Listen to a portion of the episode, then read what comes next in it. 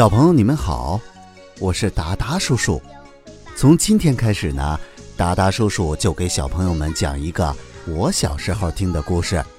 这个故事啊，叫做《小龙人儿》。他是一个头上长着犄角，身上长着鳞片，身后啊还拖着一条长长的龙尾巴的小怪人儿。想知道这个小怪人身上？到底发生了什么有趣的事情吗？快来听达达叔叔讲小龙人儿吧。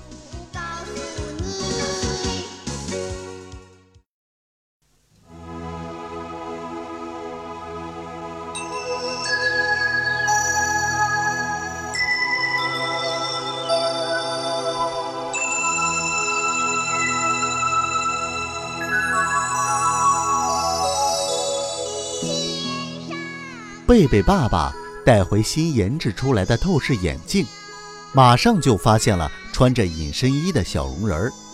他带着小龙人儿到研究所进行考察和试验。研究人员从透视照片看出，小龙人的骨骼不是人的原型，而是龙形。总工程师决定与人体研究所结合，进行重大科学项目研究。小龙人儿又被留了下来。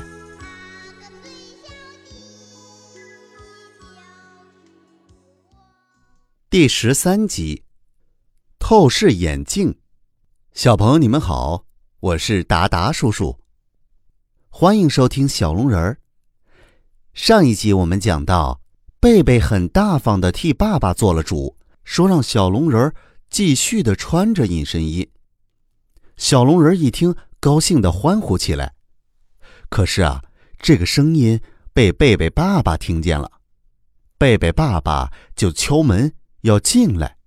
这时候，贝贝急忙给小龙人穿上了隐身衣，然后才把门打开。贝贝爸爸妈妈一起闯进来，追问起贝贝，说是谁在笑。正在贝贝支支吾吾的时候。贝贝爸爸发现了那个小亮点儿，然后就朝着那个亮点扑了过去。贝贝这时候在一旁急得使劲阻拦爸爸，最终小龙人儿跑掉了。后来，翠翠婆婆要求小龙人儿赶快把隐身衣还给他的主人，小龙人儿却很不情愿。宝宝他们也帮着小龙人说情。翠翠婆婆说：“要想成为一个真正的人，还要靠自己的努力，不能整天总靠隐身衣躲躲藏藏的。”小龙人想着翠翠婆婆的话，恨不得马上把隐身衣还给贝贝爸爸。这时候啊，翠翠婆婆说了一声：“她回来了。”就一下子消失了。这时候，贝贝爸爸回来后，也不看孩子们一眼，急急忙忙的就向自己的屋里走去。他走进屋里后啊，急忙打开包，取出一架形状怪异的眼镜，然后把它架在鼻子上。这时候，贝贝妈妈夺过了那副眼镜，也架到了。自己的鼻子上，向院子外面望去。突然，他大声的叫了起来：“木头人，木头人！”贝贝爸爸用透视眼镜找到了小龙人儿他赶紧朝门外走去。小龙人儿就这样被贝贝爸爸发现了，然后又被贝贝爸爸带到了研究所里。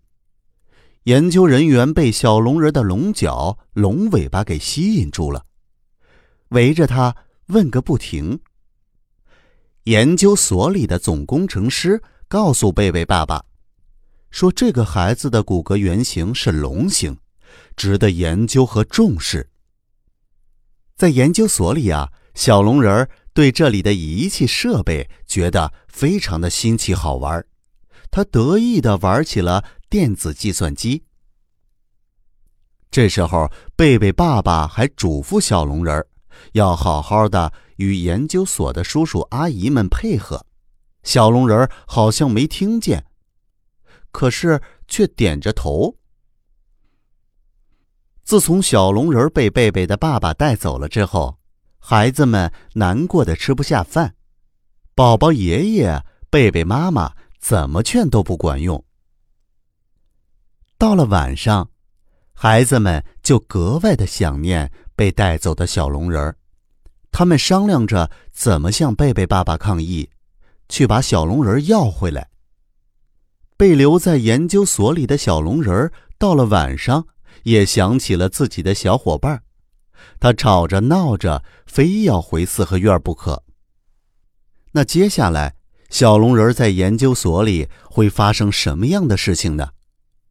研究所里的叔叔阿姨会对他怎么样呢？我们下集再讲。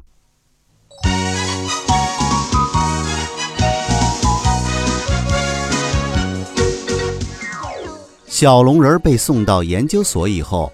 孩子们心情十分难过，他们不吃不喝，向大人们表示抗议。翠翠婆婆希望贝贝爸爸能成为孩子们的朋友。贝贝爸爸深受感动，决心帮孩子们救回小龙人儿，把隐身衣藏在包里塞给小龙人儿。可小龙人儿并没有发现隐身衣，他被隔绝在人体研究所里，也真的生气了。孩子们却在焦急地等待着小龙人回来。